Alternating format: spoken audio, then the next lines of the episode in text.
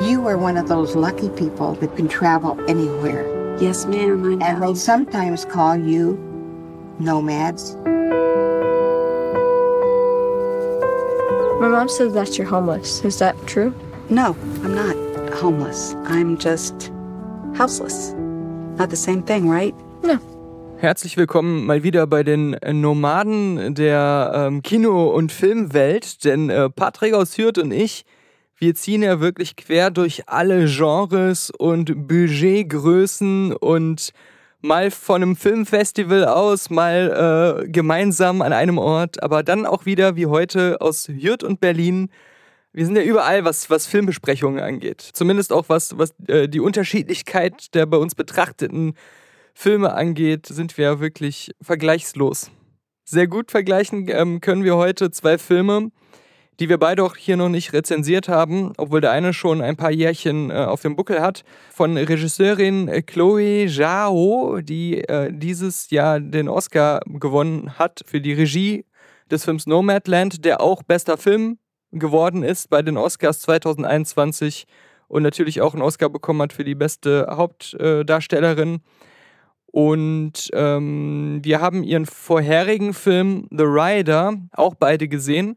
Und wir besprechen die zusammen, weil die einige interessante Aspekte gemeinsam haben, was ähm, die Dreharbeiten und den Ansatz angeht, äh, was die Filmproduktion angeht, aber weil sie auch Teile des heutigen Amerikas zeigen und Menschen zeigen, die ähm, normalerweise so im gemeinen Hollywood-Film nicht so und vor allem nicht so authentisch ähm, gezeigt werden. Und das ist, finde ich ja gerade bei Chloe Zhao so super interessant. Sie ist ja ähm, keine Amerikanerin. Mhm. Sie ist ja Chinesin, die, weiß ich nicht, mit äh, Anfang 20 oder so, oder zumindest nach der Schule in die USA gekommen ist und Filme macht, die ähm, den, den ersten Songs mal Brothers Taught Me habe ich nie gesehen, aber die anderen beiden, The Rider und Nomadland, die beide dieses vergessene Amerika ja so ein bisschen zeigen. Ähm, diese Flyover States, die wir ja auch bei unserer Reise nach Sundance zum Teil da besucht haben oder durchfahren haben. Und diese, diese Menschen und die, der, ihre Geschichten, die jetzt nicht unbedingt so in Mainstream-Filmen viel vorkommen oder die irgendwie auch so ein bisschen vergessen wurden, da braucht es dann jemanden aus einem anderen Land, der das dann auf eine sehr authentische Art irgendwie schafft, in den Film rüberzubringen und zu zeigen, wie das vielleicht sogar jemand, der, der von dort äh, kommen würde, noch nicht mal so gut hinbekommen würde.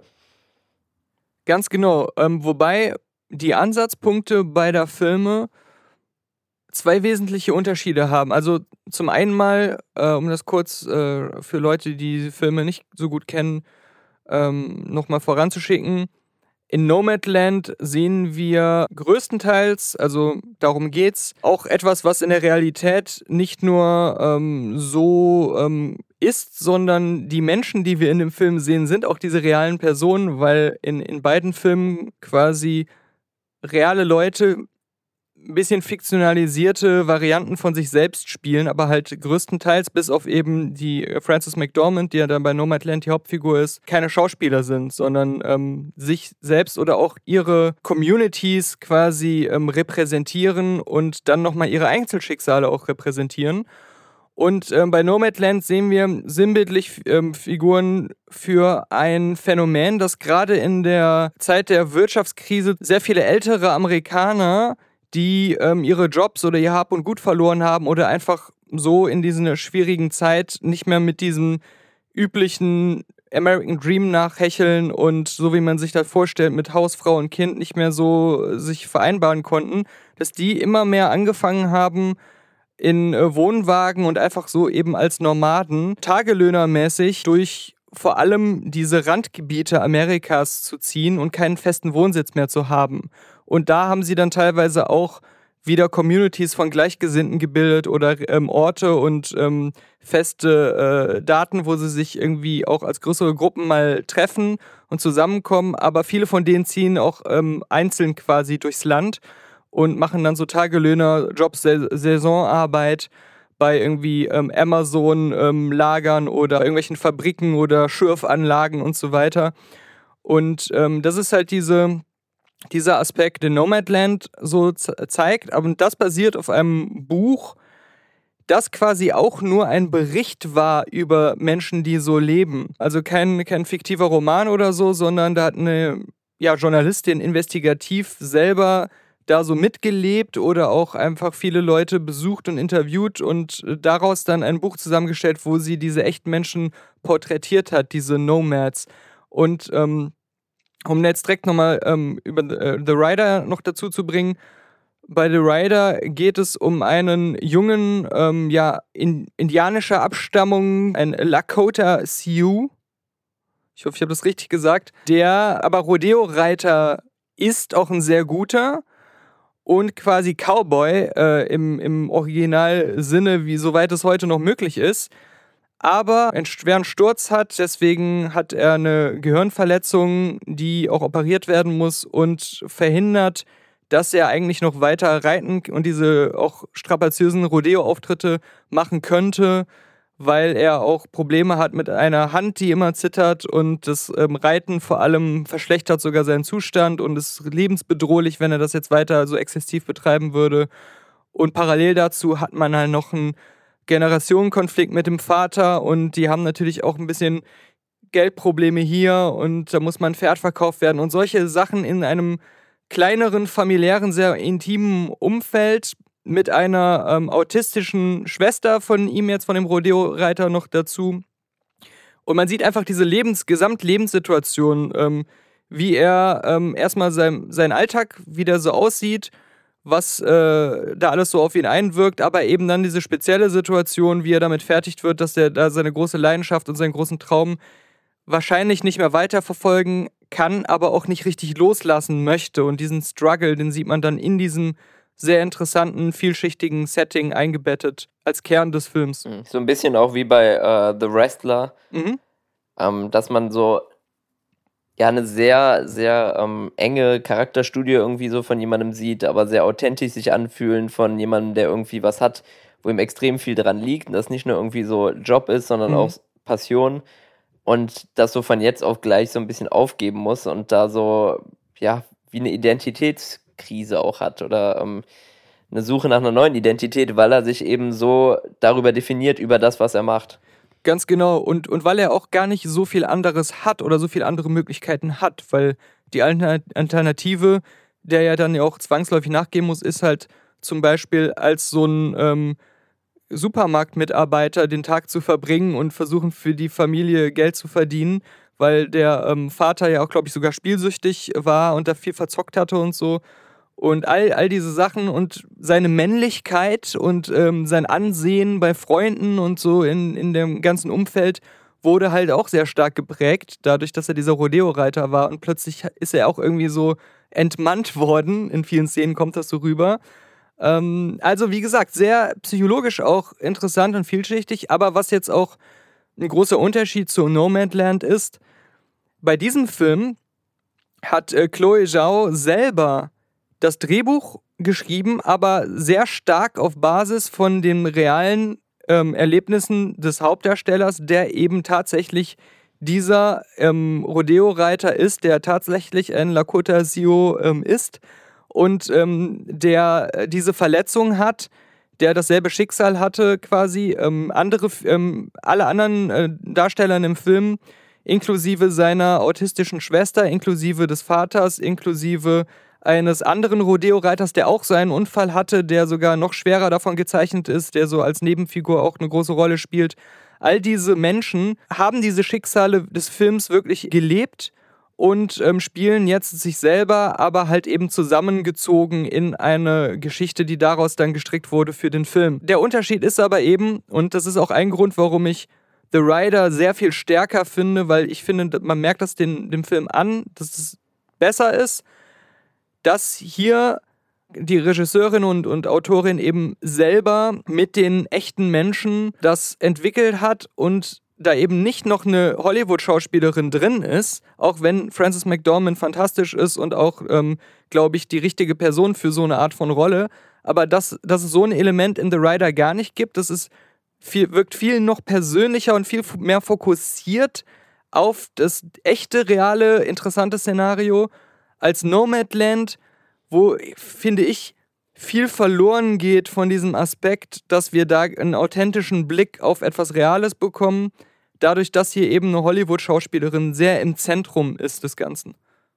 Mhm. Also was soll ich sagen? Ich habe es fast Wort für Wort mir hier so aufgeschrieben. Hätte es jetzt nicht besser formulieren können. Das ist genau der Punkt, warum ich auch The Rider besser finde. Du hast ähm, nicht nur diesen authentischen Look, sondern eben, du weißt, es sind diese Personen, die genau das durchlebt haben und du siehst wie durch so einen Blick irgendwie in ihr Leben rein. Und ähm, bei Nomadland, du hast diese Ablenkung, dass die ganze Zeit, und obwohl Francis McDormand auch komplett in dieser Rolle aufgeht und auch komplett, ja, wie soll ich sagen, man, man sieht, dass sie diese Rolle ist. Und man ist jetzt zu keinem Zeitpunkt, dass man irgendwie denkt, das ist hier nur eine irgendwie eine Hollywood-Schauspielerin, die das spielt, aber trotzdem weiß man, es ist Francis McDormand. Ja. Und trotzdem hat man irgendwie dieses ja, dieses Abgelenktheit die ganze Zeit. Und das hat noch nicht mal irgendwie was mit ihr zu tun, sondern es hat was damit zu tun, dass das ganze Setting sonst eben real ist. Und wenn sie dann da sitzt und mit sich, äh, sich mit diesen realen Personen unterhält und die auch relativ ungeskriptet, so kam es mir zumindest vor, ihre Geschichten mhm. erzählen, ähm, dann ist es trotzdem so, äh, es wirkt, als wenn so eine Dokumentarfilmerin irgendwie die Leute interviewt und nicht, als wäre sie wirklich eine von diesen Leuten. Und ähm, das ist ein bisschen ein Problem von Nomadland gewesen, in meinen Augen. Und äh, ja, es ist schade, dass, dass äh, der Film dann aber wirklich der weitaus bekanntere und erfolgreichere war als The Rider, obwohl The Rider der weitaus stärkere ist. Es kommt ja auch noch dazu, dass erstens ihre Figur, also die von Frances McDormand, ja für den Film erfunden wurde, weil das ja kein echter Mensch ist, der selbst im Film dann auch auftauchen kann. Das heißt, hm das ist ja auch ein Grund, warum man irgendwie merkt, ähm, dass da ein großer Unterschied besteht zwischen ihr und den anderen, die man in dem Film sieht. Und ähm, bei The Rider muss man auch auf der anderen Seite umgedreht sagen, die echten Menschen, die sich da selbst spielen. Und ähm, ich fand das am bemerkenswertesten eigentlich halt eben bei der autistischen Schwester, dass die das perfekt spielen. Also wahrscheinlich, weil sie es nicht so sehr spielen mussten, aber man weiß ja auch, dass Laiendarsteller vor der Kamera ähm, auch oft nicht funktionieren und vielleicht auch ähm, limitiert sind darin, vielleicht so als Nebenfiguren, ähm, dass man die gut verwenden kann. Aber wenn sie so wirkliche Hauptfiguren sind und auch sehr ähm, auf den Punkt Sachen rüberbringen müssen, dass es dann plötzlich nicht funktioniert, selbst wenn sie sich selbst spielen. Und die wirkten alle wie Oscar-Schauspieler in dem Film. Also richtig authentisch und ähm, trotzdem nicht dokumentarisch, als wenn sie wüssten, dass sie gerade gefilmt würden. Mhm. Und das ist ja sowas total Besonderes, finde ich, was der Film damals hatte. Und deswegen, ich habe es ja in, in, mehreren Podcasts vorher schon mal erwähnt, war ich ja auch so heiß auf Nomadland, weil ich eben The Rider damals so gut fand. Ähm, weil es eben was ist, was so komplett nicht den Sehgewohnheiten entspricht. Es ist einfach was ziemlich eigenes, was sie da kreiert hat. Vom Look, von dem ganzen Feeling, von der Art, wie da ähm, eine Story erzählt wird. Und dieses extrem authentische war es, was ich eigentlich echt mal was anderes und was, ähm, was Frisches irgendwie fand. Und wo ich mich äh, jetzt dann eben darauf gefreut hatte, dass da ein neuer Film kommt, der da auch in dieselbe Kerbe so ein bisschen schlägt.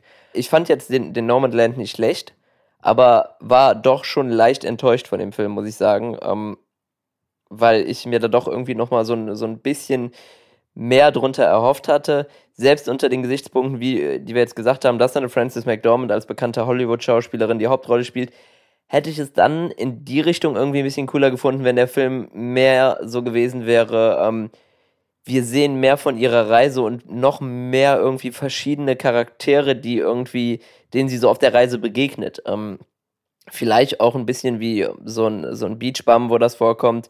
Oder wenn man äh, so ein bisschen in die Literatur gehen will, hier den, ähm, das Buch On the Road, was ja, glaube ich, eines der bekanntesten amerikanischen Bücher ist, hier von, von Kerouac, was ja auch damals irgendwie so diese, diese ganzen Lebensstil des Unterwegsseins, äh, des so ein bisschen Nomadenlebens äh, auf den Straßen von Amerika und den ganzen Leuten, die man da so trifft und äh, die alle so ja, von der, von der Gesellschaft ausgestoßen sind, aber auch super interessante Geschichten haben, super interessante Leben haben. Das kam mir hier alles ein bisschen zu kurz. Es war mir ein bisschen zu sehr Francis McDormands Charakter, zu sehr, ähm, ja, der Blickwinkel auch auf die, auf die ganzen ähm, wirtschaftlichen Sachen. Also dieses, äh, sie ist mehr oder weniger gezwungen, da von Job zu Job zu gehen. Sie macht das ja jetzt nicht, auf, nicht wirklich als Lifestyle. Dafür war es mir dann aber auch ein bisschen zu wenig. Also sie, sie das hat mir dann nicht gereicht Ganz Ja, im genau. Gegenteil eben zu dieser äh, Figur in The Rider, wo ja auch der, der Hauptreiz des Films am Ende ist,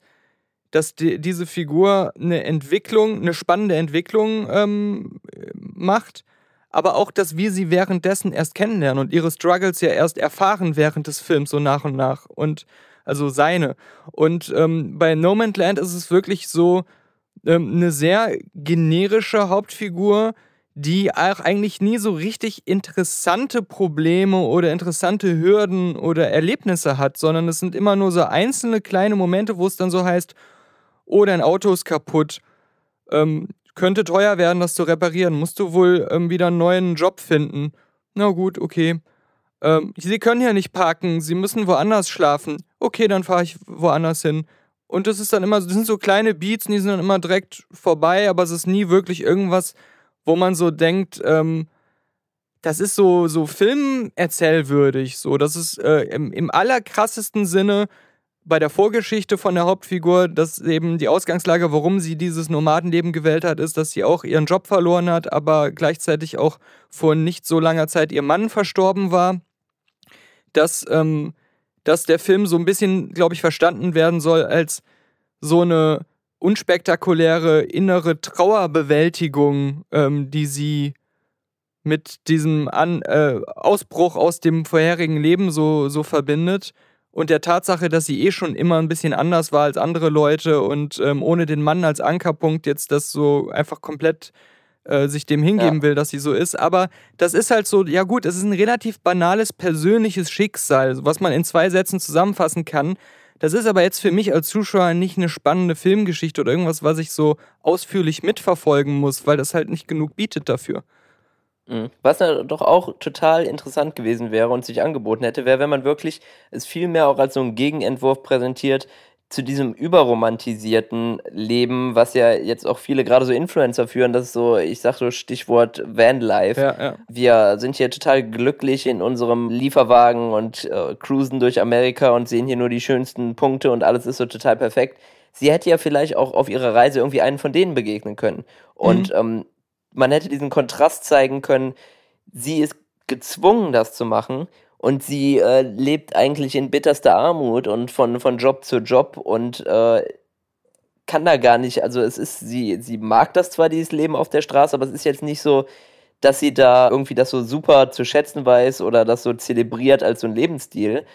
Und wenn sie dann irgendwie welche von, von diesen Leuten irgendwie begegnen würde auf der Reise und da vielleicht auch so eine Diskussion entstehen würde oder eine Ansicht von verschiedenen, äh, von verschiedenen Leben, das wäre doch die Sachen, die, die sich da anbieten zu machen, die interessant wäre. Und da gibt es doch ganz viele eben dieser, dieser Figuren, die in dieser Welt leben und die so komplett von der Gesellschaft ausgestoßen sind Mhm. und da ein Leben auf der Straße führen. Das fand ich bei einem der starken Szenen von dem Film, wo sie da diesen Typen da am, am Lagerfeuer da getroffen hat und mit dem gequatscht hat. Mhm. Ähm, das, das war sowas, in die Richtung hätte ich es mir mehr gewünscht. Man trifft irgendwie da verschiedene Figuren, man sieht verschiedene Blickwinkel auf dieses ganze Lebensgefühl, was sie da haben und äh, auf diesen Lebensstil auf der Straße und kann sich dann so ein bisschen auch so seine eigenen Gedanken machen und geht dann aus dem Film raus und denkt sich so, okay, ich habe jetzt was extrem viel gelernt über dieses Leben und extrem viel von Leuten mitbekommen, die sonst irgendwie komplett an mir vorbeigegangen wären.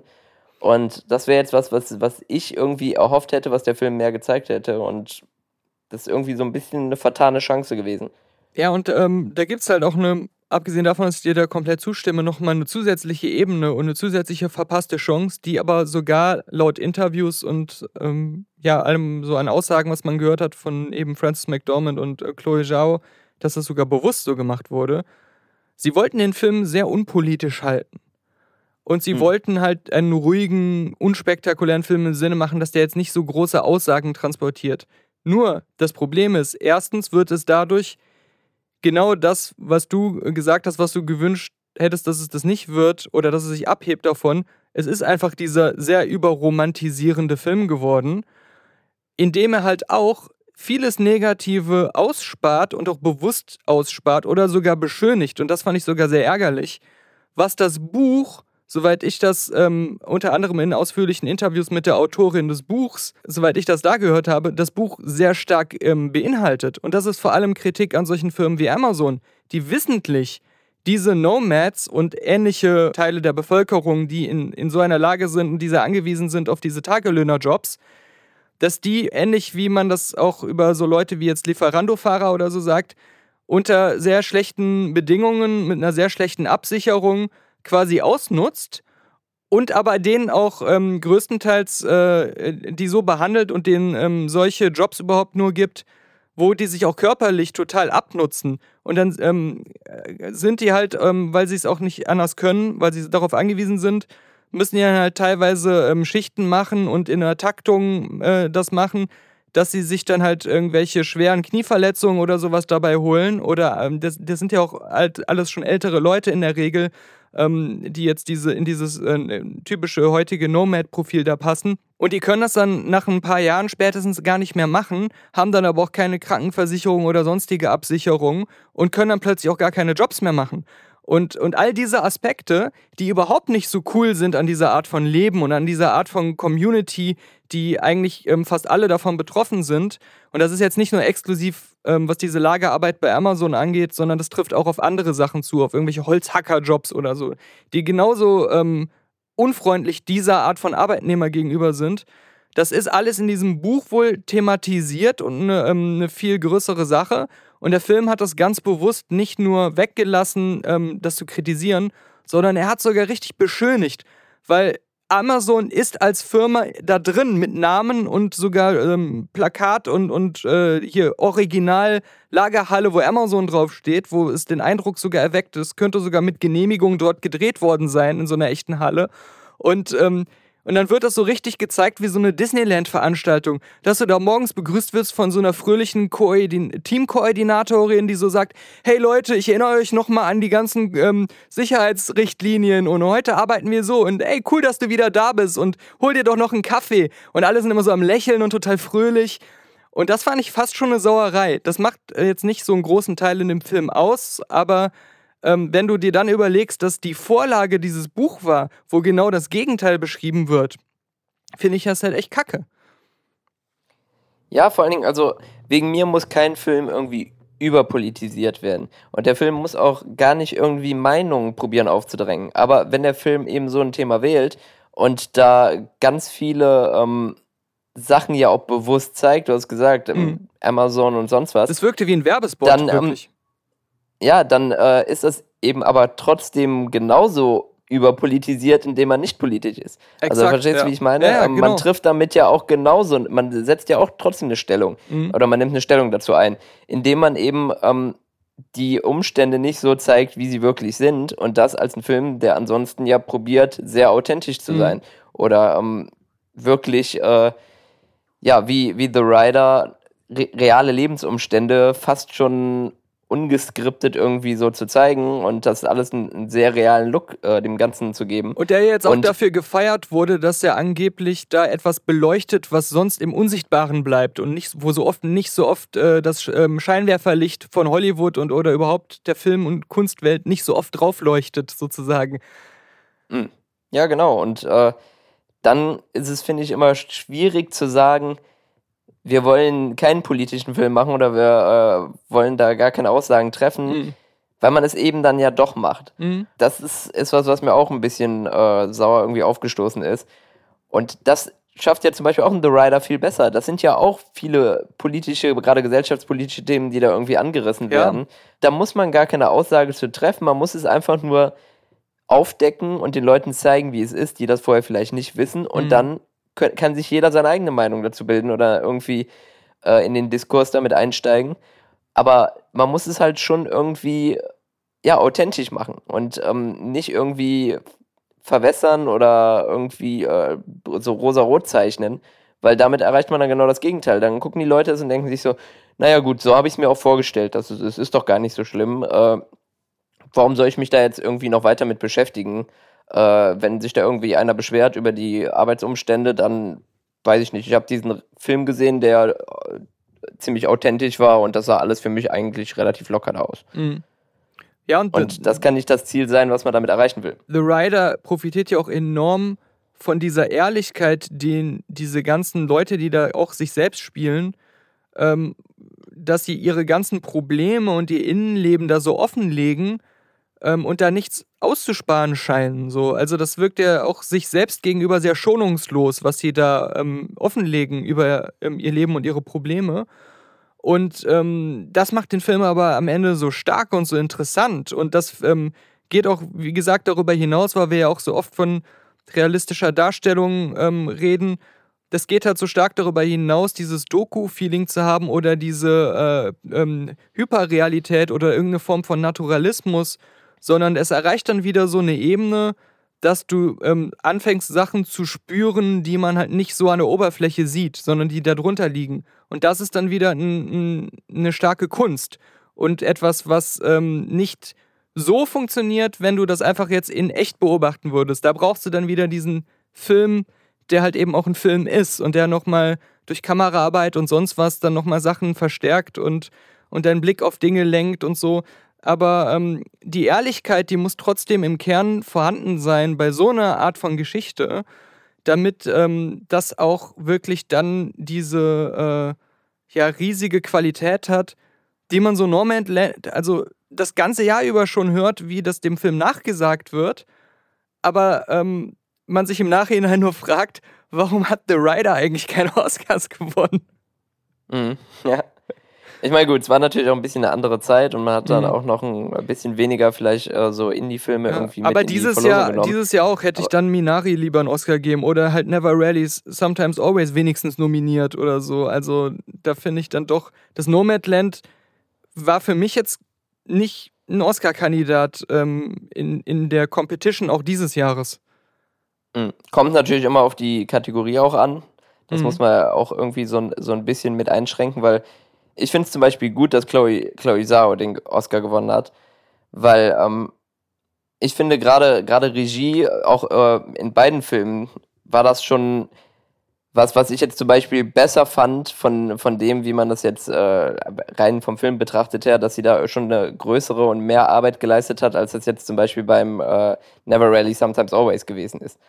Ähm, auf jeden Fall auch eine, eine schwierigere Arbeit, gerade eben auch mit diesen Laiendarstellern zu arbeiten und gerade es auch so zu schaffen, dass Szenen irgendwie so authentisch rüberkommen.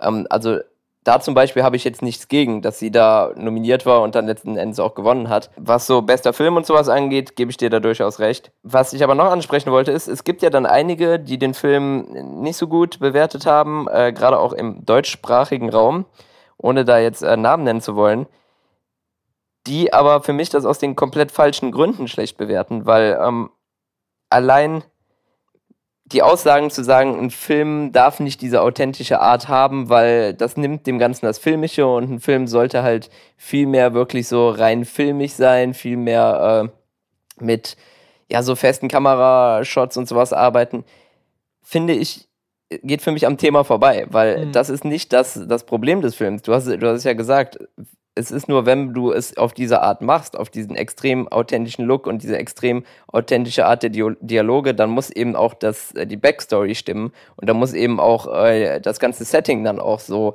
äh, im Detail bleiben.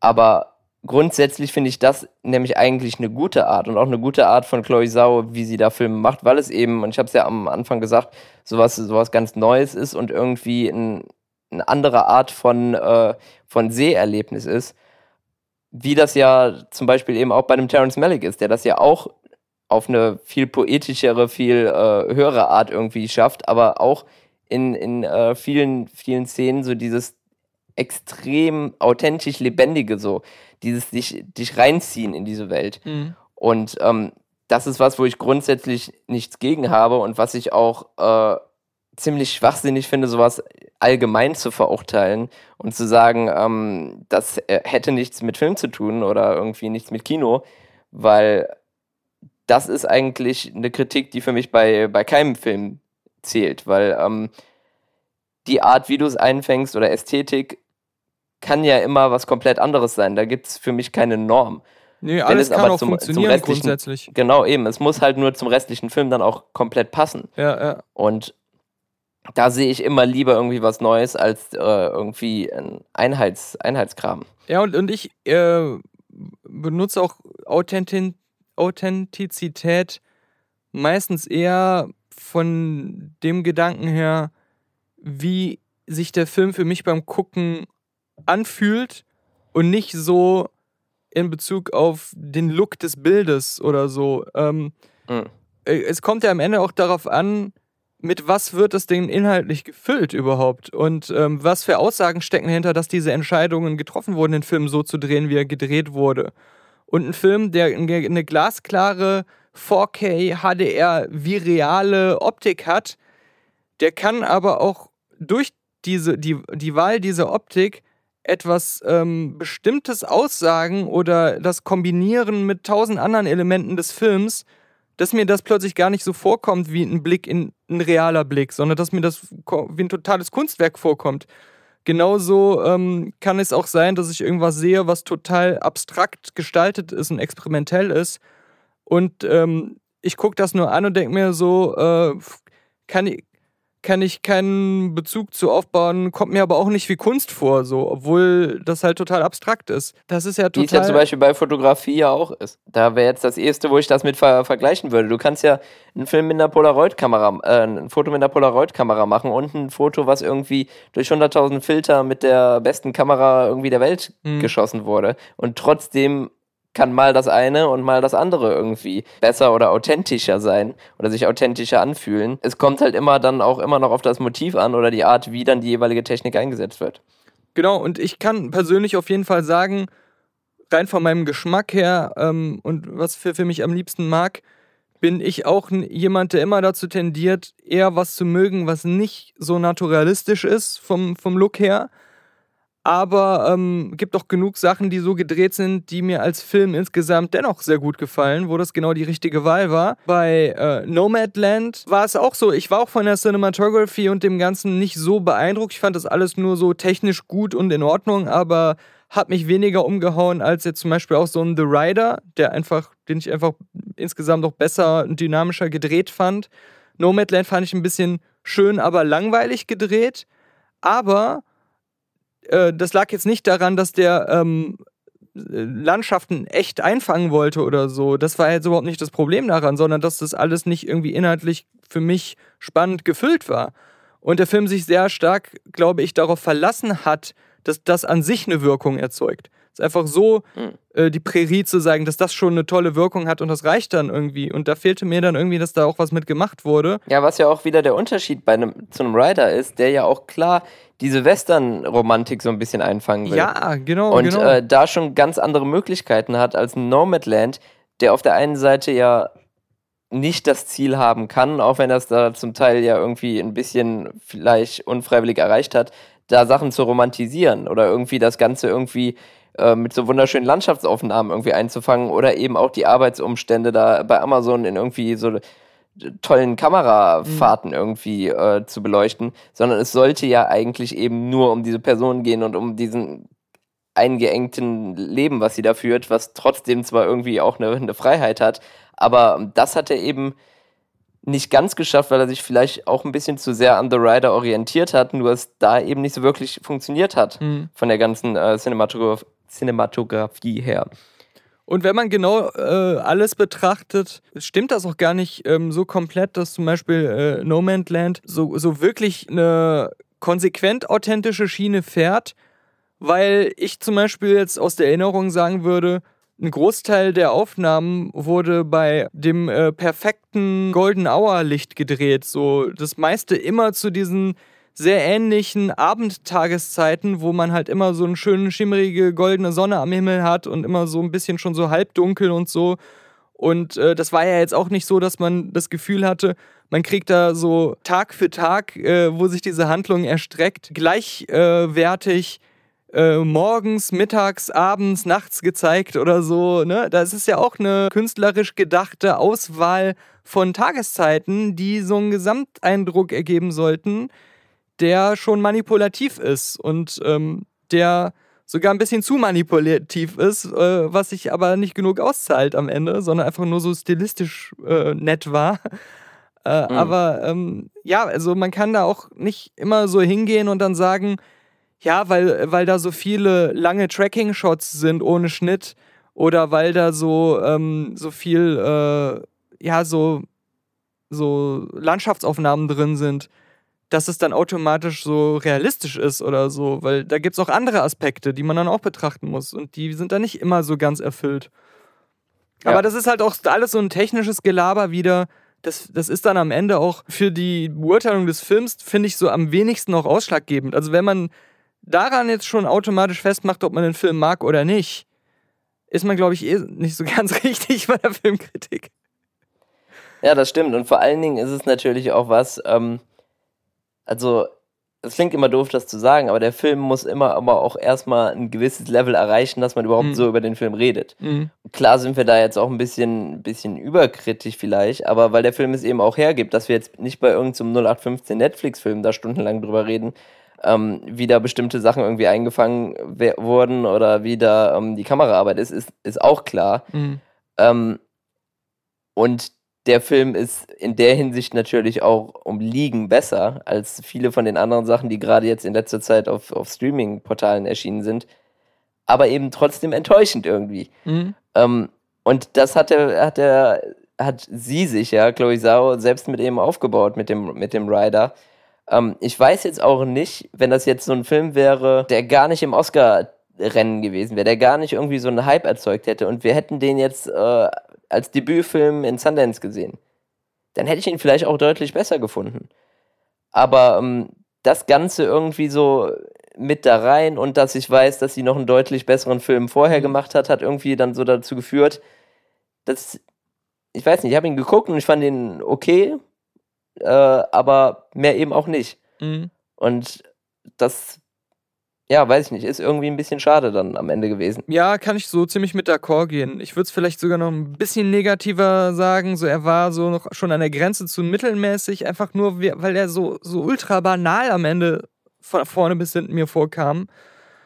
Und ähm, du hast ja schon gesagt, dass diese, äh, diese, dass es diese YouTuber gibt, die auch dieses Vanlife so ähm, romantisieren und, und da zur Schau stellen in ihren Kanälen.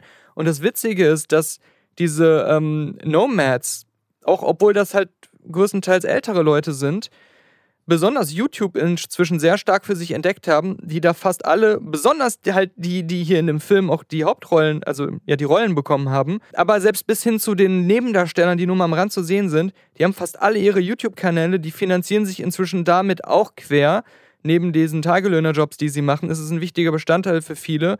Mhm. Und dieser eine mit dem weißen Bart, der ja auch so ein ganz prominenter ist in dieser Nomad-Community, der auch in dem Film ähm, als Nebenrolle vorkommt, der ist da sogar so eine Koryphäe auf diesem YouTube-Gebiet, der den anderen das allen da, glaube ich, beigebracht hat und den die dann so als den, den Guru ansehen, was, was äh, ähm, auch überhaupt online, die holen sich in dem seinen YouTube-Channel Tipps, wie sie ihr eigenes Nomadland-Leben machen. Das ist ja in dem Film sogar thematisiert. Das sagt der Francis McDormand auch. Mhm. Ja, ja. Ähm, aber Und was die ich gucken damit, ja, glaube ich, auch sogar Videos, ne? Genau, genau. Was ich damit ja. aber, aber sagen will, ist, dass ich da auch geguckt habe, ähm, nachdem ich den Film gesehen habe, ähm, was man da in diesen Channels sieht. Und alleine das ist so viel interessanter. Nicht nur jetzt, was das Vanlife angeht, sondern auch, was die zwischenmenschlichen Sachen angeht. Man erfährt dann halt auch, wie Beziehungen zwischen diesen Leuten in die Brüche gehen und die sich dann trennen und jeder seines Weges geht. Und das wird dann ausführlich erzählt mit allen Facetten. Da waren teilweise so packende und ergreifende und interessante Geschichten drin, wo Mhm. ich mir bei ganz vielen Sachen dachte, das ist bestimmt auch in dem Buch gewesen, weil das ja genau die Sachen sind, die, die da porträtiert wurden. Warum überhaupt der Fokus auf eine einzelne Figur und dann ausgerechnet halt hier so eine langweilige Hauptfigur, wo die ja, kann ich Vorlage komplett unterschreiben, weil, da weil ich habe da auch so. schon Videos, auch schon Videos von gesehen, aber was ich meinte, ist jetzt nicht, nicht diese Art von, von Nee, YouTuber, genau, sondern genau. diese wirklich, ähm, ja, sagen wir mal, mit 20er, Ja. ähm, schon auch durchaus mit ein bisschen Geld behaftet, bauen sich oder kaufen sich äh, schon fertig da irgendwie so ein ziemlich luxuriös ausgestattetes Mhm. Ding und äh, zeigen, wie äh, toll sie sind oder wie sie so das, äh, das Leben durchschaut haben, indem sie einfach im Prinzip nichts machen und einfach nur rumreisen und äh, sich über YouTube finanzieren. Ja, und das ist ja auch mehr dieses Fun- und Weltreise-Zeug, ne? Und, und weniger dieses, äh, dass man bewusst auch einfach fast den ganzen Tag auch mal einfach nur in der Sonne sitzt und über das Leben nachdenkt oder diese Sachen.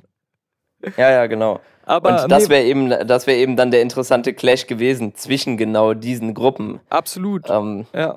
Aber ja, Genau, nee, aber ich, vertan. ich meinte das auch so, dass, dass es zusätzlich zu dem, was du gesagt hattest im YouTube-Bereich, eben auch diese, diese Nomads da genauso gibt.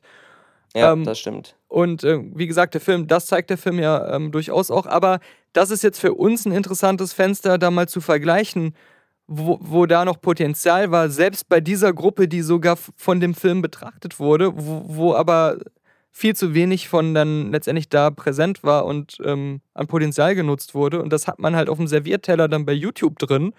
Und ähm, da, was ich da auch interessant fand, das baue ich auch auf äh, die letzte Punkt Website natürlich ein, dass die ähm, ein paar von den ähm, Leuten, die auch manchmal nur so als Statisten auftauchten, die auch aber Teil dieser Nomad-Gruppe sind, die da gezeigt wird, dass die ähm, teilweise den Film auch kritisiert haben und auch ganz ehrlich gesagt haben, äh, ja, ich habe mir den angeguckt und äh, die Dreharbeiten waren super und die Regisseurin ist klasse und wir haben uns alle super verstanden. Aber als ich dann den Film nachher gesehen habe, war ich schon schwer enttäuscht. Und dann kamen halt viele von diesen Dingen, die wir auch schon kritisiert haben, gerade was die Darstellung dieser Jobs, die sie da machen, angeht und der Arbeitgeber, aber ähm, halt auch andere Aspekte, wo es so hieß, naja, das ist schon eine krasse Überromantisierung und das vermittelt einfach ein falsches Bild und eine falsche Erwartungshaltung auch an Leute, die sich vielleicht jetzt denken, oh, das wäre auch was für mich. Was ich auf, auf, von Anfang an eigentlich noch sagen wollte, dieser Unterschied zwischen, zwischen The Rider und, und Nomadland lässt sich halt so geil erklären, wenn man mal sieht, wie es überhaupt zu diesen Filmen jeweils kam. Weil es bei The Rider so war, dass ähm, als Chloe Zhao an ihrem ersten, also an dem Film davor gearbeitet hat, Songs My Brothers Taught Me, der auch bei Sundance Okay. lief. Ja. Wie The Rider ja auch. Ja, Ähm, aber genau, es geht da eben auch um diese Lakota Sioux-Indianer oder diesen Stamm halt eben, die Natives. Und ähm, unter anderem spielt auch Forrest Whitaker mit, sehe ich gerade. Diese Betrachtung dieser, dieser ähm, Native Americans ist wahrscheinlich das korrekteste, ähm, dieses, dieses Stamms aber eben und der jetzt aktuellen ähm, auch ja, nach, Nachkommen. Bei den Arbeiten an diesem Film hat sie den Hauptdarsteller von The Rider und dessen Familie kennengelernt. Da hatte er aber diesen Unfall noch nicht. Und dann haben sie, weil er, glaube ich, ähm, weil es auch in dem, diesem Songs My Brothers Taught Me äh, so viele Reitszenen gibt, ich glaube, er hat auch äh, da viel mitgearbeitet, ähm, was die Arbeit mit den Pferden angeht. Und hatte dann diesen Unfall. Da wollte Chloe Zhao schon mit ihm an einem ähm, kommenden Film arbeiten, wo auch viel mit Reitszenen passieren sollte. Als sie dann aber von dem Unfall erfahren hat, hat sie auf Basis dessen und auf Basis seines Lebens eben dann diesen The Rider geschrieben. Das heißt, die Entstehung des Films war so eine total genuine Sache, die aus sich selbst und aus dem vorherigen Film heraus entstanden ist. Wie ist ähm, Nomadland entstanden? Francis McDormand hat das Buch gelesen, hat gesagt, fuck, das müsste man verfilmen. Und dann hat sie The Rider gesehen, ist zu Chloe Zhao gegangen, hat gesagt, kannst du bitte Nomadland mit mir verfilmen, aber bitte in dem Stil von The Rider. Und genau das Mhm. ist auch das Gefühl, was man hat, wenn man halt Nomadland sieht. Es wirkt halt so ein bisschen so, wenn man nicht wüsste, dass halt dieselbe Regisseurin das gemacht hat, als wenn versucht wurde, diesen super authentischen, organisch entstandenen Stil von ähm, The Rider, als wenn man den versucht hätte, auf diese Buchadaption so überzustülpen und so zu kopieren quasi. Zwar jetzt nicht Ja. unbedingt handwerklich schlecht zu kopieren, aber man merkt irgendwie, so genuin ist es nicht entstanden so. Das ist als Stil gewählt worden. Und das ist halt irgendwie dieser riesige Unterschied, wenn man diese beiden Filme sieht, den man spürt. Und wenn man dann die Herkunft oder die Entstehung dieser Filme äh, nachträglich liest, dann ergibt es halt komplett Sinn. Warum der eine halt so viel stärker auch geworden ist. Wie es meistens ist. Ganz, ja, ganz genau. Dann äh, wollen wir uns gar nicht vorstellen, wie der Film geworden wäre, wenn irgendein äh, Studioboss die Idee gehabt hätte, den Film als so einen reinen Studiofilm rauszubringen. Mhm. ähm, dann wäre das Ganze wahrscheinlich äh, fürchterlich geworden. Ja, ja. Jede Nebenrolle noch von irgendwem äh, besetzt wurde. Ja. Von irgendwem mit Rang und Namen. Dann wäre das so ein Standard-Road-Movie geworden, das vielleicht auch am Ende darauf hinausgelaufen wäre, dass die Hauptfigur wieder in die Zivilisation ziehen würde. Und Mit, äh, mit Melissa McCarthy in der Rolle von äh, Francis McDormand. Ja, ja. Aber um noch, noch einen Vergleich reinzubringen, was ein paar Aspekte angeht von ähm, The Rider, weil es gibt ja auch äh, The Rider von dem äh, Nomadland. Es gibt ja auch ein paar Szenen, wo wir sehen, wie die ähm, Fern, heißt sie ja, die Hauptfigur von Frances McDormand gespielt, Mhm. nochmal so zu ähm, ihrer alten, noch normal äh, quasi typisches amerikanisches Leben lebenden Familie nochmal so einen Besuch abstattet und sich da auch nochmal Geld leihen muss und so und dann wieder die typischen Diskussionen so total vorhersehbar kommen, dass diese, dass die dann aus unterschiedlichen Welten kommt, über bestimmte Themen so äh, reden und äh, der eine erzählt dann irgendwie von seinem Immobilienmakler-Job und dann gibt es da eine Diskussion darüber, wie unethisch das ist oder irgendwie sowas in die Richtung. Und ähm, das ist halt auch sehr schwach und nur sehr kurz in dem Film drin und läuft halt, wie das dann immer in solchen Filmen ist. Na gut, es ist schwach, weil es sich nicht verdient hat. Ja, genau, Ähm, genau, genau. Es wäre grundsätzlich ja auch eine coole Szene gewesen oder was, was ich mir in so einem Film wünsche. Ja. Das ist ja, das wäre ja dann auch wieder so ein Clash gewesen, dieses äh, äh, gutbürgerliche Spießbürgertum hier, äh, Frau, Kind, äh, Haus im Vorort und ähm, weiß ich nicht, zwei äh, Station Wagons im, im, der, vor der Garage stehen Mhm. und dann eben ihr Leben, aber dadurch, dass das vorher nie wirklich so ja gezeigt wurde, dass sie das auch so aus äh, Ideologie macht, sondern es eher so die ganze Zeit wirkte, dass sie einfach nur arm ist und das machen muss und das auch gar nicht so toll findet, wirkt das dann so ein bisschen deplatziert, dass sie äh, dann da irgendwie plötzlich wie so eine, äh, wie so ein, ja weiß ich nicht, moderner Hippie rüberkommt, die das Leben so aus, äh, aus ja, speziellen Gründen extra gewählt hat und äh, das so das andere total verabscheut. Ja, exakt. Und äh, das wirkt auch so, als wenn das im gesamtrestlichen Film dann auch nicht wirklich so einen, so einen, so einen sinnvollen Platz einnimmt, der Mhm. jetzt uns noch was, wirklich eine echte Facette so einfügt. Das war halt irgendwie so sehr forciert abgehakt irgendwie. Zwei Filme, die sowas wesentlich besser zeigen und die ich auch insgesamt auf ihre Art besser finde, auch wenn die sehr verschieden sind und auch sehr anders sind als Nomadland. Ist ja zum einen Captain Fantastic. Ähm, ich weiß nicht, ob du den auch gesehen hattest mit Viggo Mortensen. Mhm, klar. Und äh, dann, ähm, da, wo ich immer den Titel vergesse, aber Leave dem no Trace oder? Leave No Trace, genau, das ist exakt Ja. der, der ja auch bei Sundance lief. Also was heißt auch, der bei Sundance lief? Ja, der auch eine ne sehr, vom Feeling her auch sehr authentisch rüberkommt. Aber ähm, ja, auch ein wesentlich besserer Film ist, aber auch eben diese Aussteiger-Thematik ähm, und, ähm, und das alles hat und die, dabei, wo auch dieser Clash dann wieder besser funktioniert zwischen dem Standardleben, wie man es kennt, und halt solchen Aussteigern, die aber nicht wirklich ihren Platz finden und Probleme haben und so.